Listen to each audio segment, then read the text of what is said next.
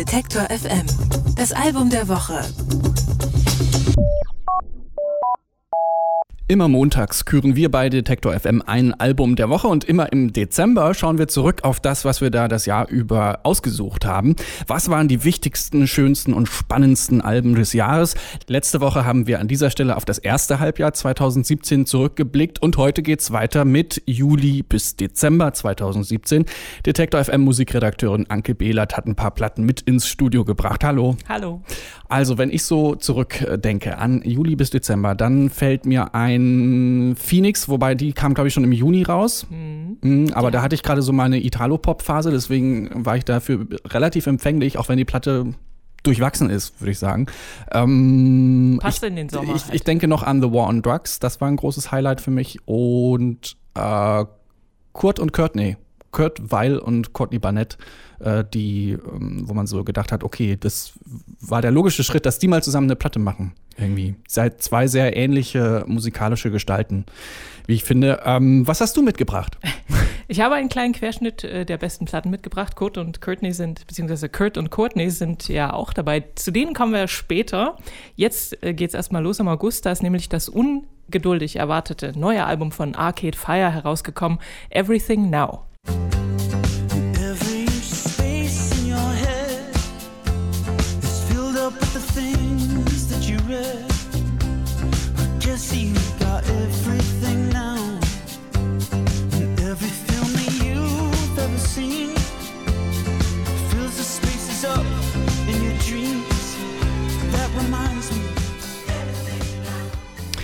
Bin dir übrigens sehr dankbar, dass du als Hook äh, nicht die Stelle mitgebracht hast, wo man immer denken muss, ah ja, die aber haben eine neue Platte rausgebracht. So.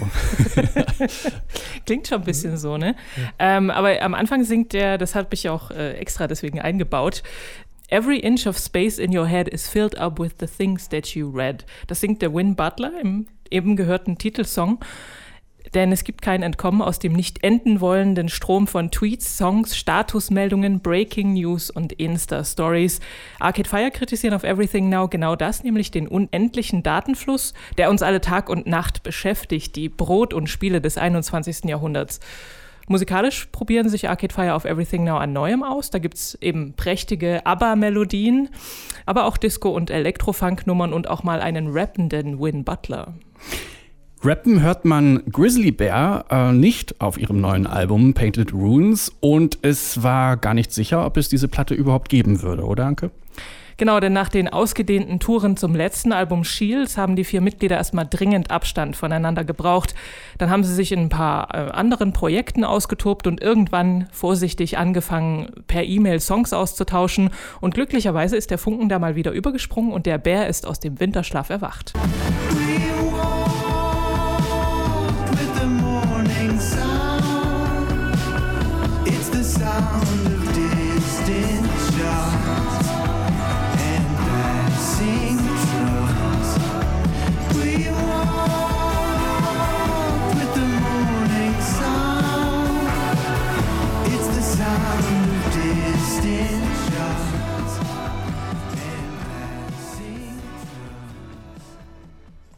Auf Painted Ruins gibt's Neo-Psychedelic Pop mit kunstvoll ausgeschmückten Arrangements. Schichtweise legen sich da Schlagzeug, Gitarren, Synthes und sphärischer Harmoniegesang übereinander. Bei den Texten weiß man wie immer nicht so genau, was sie meinen. Ist jetzt der Song Three Rings der Trennungssong von Sänger Ed Droste oder doch Morning Sound? Und es gibt zwar keinen unmittelbaren Ohrwurm auf dem Album, aber Grizzly Bear machen weiterhin wunderbar versponnenen Experimentalpop und das mögen wir ja sehr gern. Ja, und etwas anderes, was wir auch mögen, das sind die Dance-Punk-Songs von LCD Sound System. Trotz des großen Abschieds Tam-Tam, den es ja 2011 gegeben hat, ist dann in diesem Jahr ganz überraschend ein neues Album der Band um James Murphy erschienen. American Dream heißt es. Hat er Geld gebraucht oder was steckt dahinter? David Bowie, steckt dahinter, kein geringerer, denn der war offensichtlich Fan und hat James Murphy dazu ermutigt, seine Band wiederzubeleben. Ähm, Murphy hat ja auch am letzten David Bowie-Album Blackstar mitgearbeitet und es ist müßig zu erwähnen, dass er natürlich auch großer Fan von David Bowie ist und das klingt an verschiedenen Stellen in den neuen Songs an.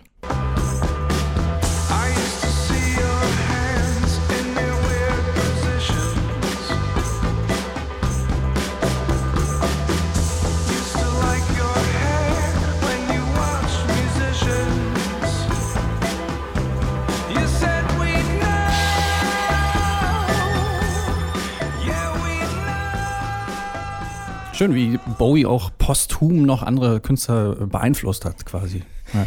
Ja, naja, es gab da wohl einen E-Mail-Austausch oder sie haben sich tatsächlich unterhalten. Ich weiß es jetzt gar nicht mehr genau. Aber auf jeden Fall, ich meine, wenn David Bowie sagt, komm, mach deine Band weiter. Da kann man eigentlich nicht weiter Nein sagen. Das stimmt. Wer will da widersprechen? American Dream ist jedenfalls gespickt mit Anklängen nicht nur an David Bowie, sondern auch an Talking Heads, Suicide oder New Order. Denn James Murphy ist ja auch schon immer ein großer Auskenner gewesen, Musikauskenner. Groovende Synthes, Cowbells und Four to the Floor Beats begleiten ihn dabei, wie er sich Gedanken über vergangene Freundschaften oder das Älterwerden macht. Und ob nun in die Jahre gekommener Musiknerd oder enthusiastischer Indie-Rock-Tänzer, mit American Dream hat James Murphy uns mal wieder alle in der Tasche.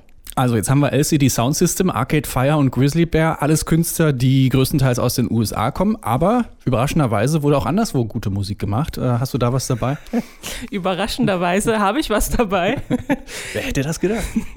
Es ist sogar eins meiner persönlichen Highlights gewesen in diesem Jahr, nämlich das zweite Album von den französisch-kubanischen Zwillingsschwestern eBay. Das sind Lisa Kainde und Naomi Diaz und denen wurde das Musikmachen quasi in die Wiege gelegt. Deren Vater war nämlich der bekannte bekannte kubanische Percussionist Miguel Diaz, der hat unter anderem mit dem Buena Vista Social Club gespielt. Und als ihr Vater 2006 gestorben ist, haben die Zwillinge angefangen, Musik zu machen.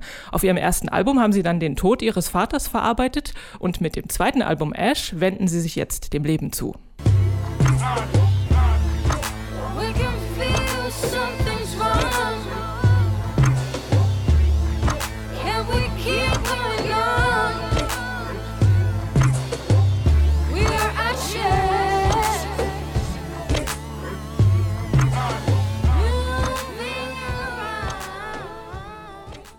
Also der Albumtitel Ash stammt von dem Song, den sie als erstes geschrieben haben. Das hat mir Lisa Kainde erklärt und sie sehen in Asche nämlich nicht nur etwas Verbranntes, sondern auch den Anfang von etwas Neuem. Also there's something really negative in the world Ash, but something really positive too.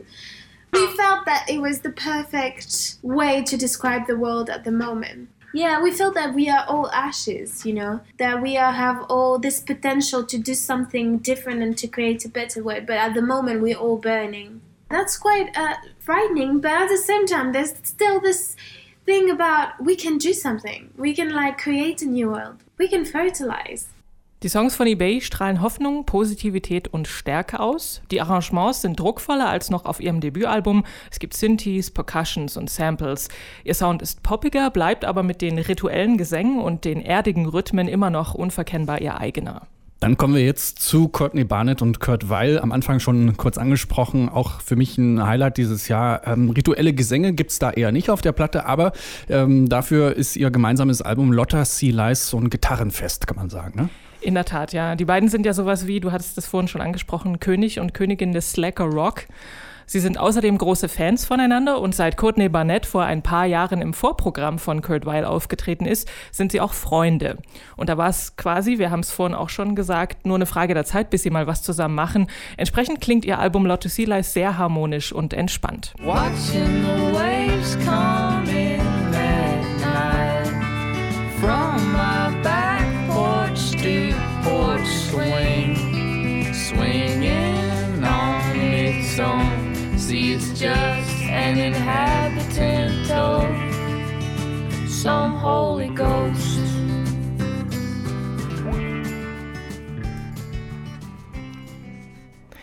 Barnett und Weil erzählen vom Songschreiben, von Kunst und von Freundschaft. Für Lotte Silas haben sie eigene Songs geschrieben, aber sie haben auch Coverversionen eingespielt.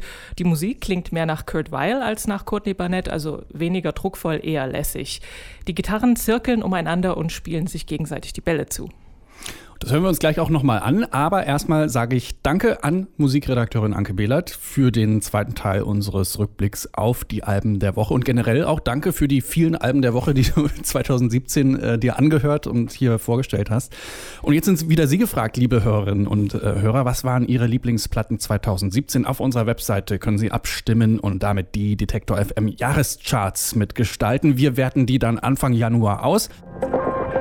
Alle Beiträge, Reportagen und Interviews können Sie jederzeit nachhören im Netz auf detektor.fm.